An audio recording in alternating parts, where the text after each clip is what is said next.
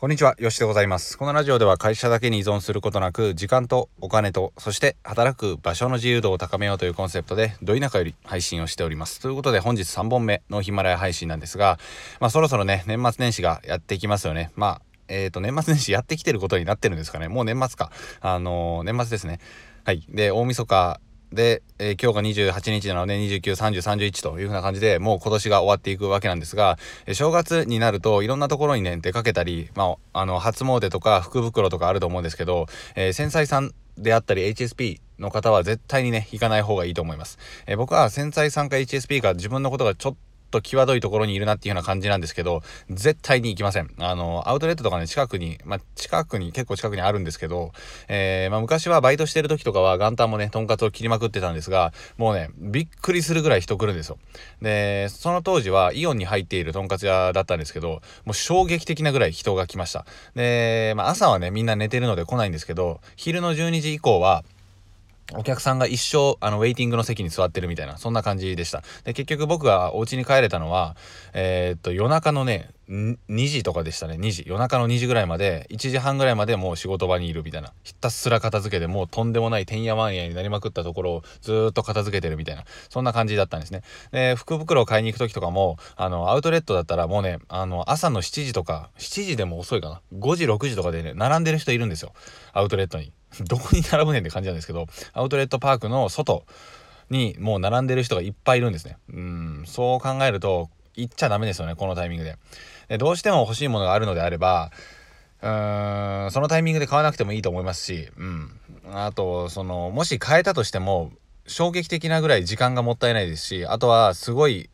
まあ、このご時世ですし、えー、まあ、密になるわけですよね。というふうなことを考えると、非常にコスパが悪いというふうなことが僕は思います。はい。で、一番賢いのは、やっぱりね、1月20日ぐらいの、えー、まあ、バーゲンセールとか、新年セールとかが終わった後にやってくる衝撃的に安くなったタイミング。あれは正月のセールより安くするっていうふうなことを、えー、僕のなん、なんていうか、その、服飾の社長さんがおっしゃったので、そのあたりで買いに行くのが一番賢いよ、みたいなことを言ってたんですが、えー、まさにそれをやってみてほしいなと思います。それぐらいね、行っちゃダメなタイミングなんですよ。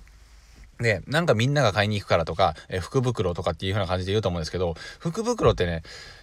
怖くないですか？あの、いや、その怖さを楽しむのであれば全然 OK だと思うんですけど、何入ってるかわかんないっていう時点で、買う意味あんのかなと思ったりするんですよ。って言うとね、あんまりあれなので、あれなんですけど、できる限り、えー、まあ、スリルを楽しむため以外なのであれば、もう買う必要はないんじゃないかなと思ったりします。しかも、強烈に並びますね。まあ、並びますしね。えー、しかも、今は、あのーアウトレットパークはもうなんかその人数制限みたいなのをしてて入れないんですよね。で、整理券を受け取るんですけど、整理券も、えー、有名なお店、ノースフェイスとか、えー、ナイキとか、あとはなんだ、あの、ダウンで有名な、あの、テカテカしたやつですけど、まあ、めっちゃ高いダウンのお店とかも入れないんですよね、もう並んでるので。で、それがお正月にやってくるので、そうなったらもうとんでもないことになりますよ。ということを考えると、是非ね、あの、このタイミングは、お家でコツコツとコンテンツを作りながら、ゆっくりと大切な人との時間であったり、ご家族との時間であったり、えー、一人の場合は、コンテンツを作るラジオを撮るっていう風なのがやっぱりいいと思いますよ。で、やっぱりね、あの、インプレッション数とか、まあ、見てくださる数、まあ、スマホを触ってる時間も伸びますし、そう考えると、コンテンツのその視聴回数とかっていうのも増えます、必ず。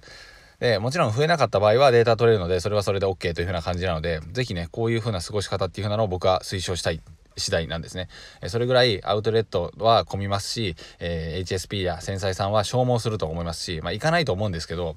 しかも実際、とんかつ屋で働いていた僕からすると、どこ行っても衝撃的に混みますし、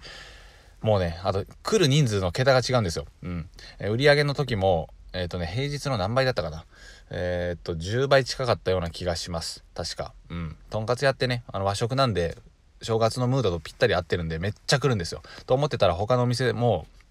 もう強烈、強烈っていう風な感じだったので、えー、僕はね、1時半までしゃ、あのー、仕事してたのを覚えてます。仕事っていうかアルバイトですけど、でもうね、あのお米がね、大量に余ってるので、これどうすんねんみたいな感じになって、あの、店長に、あの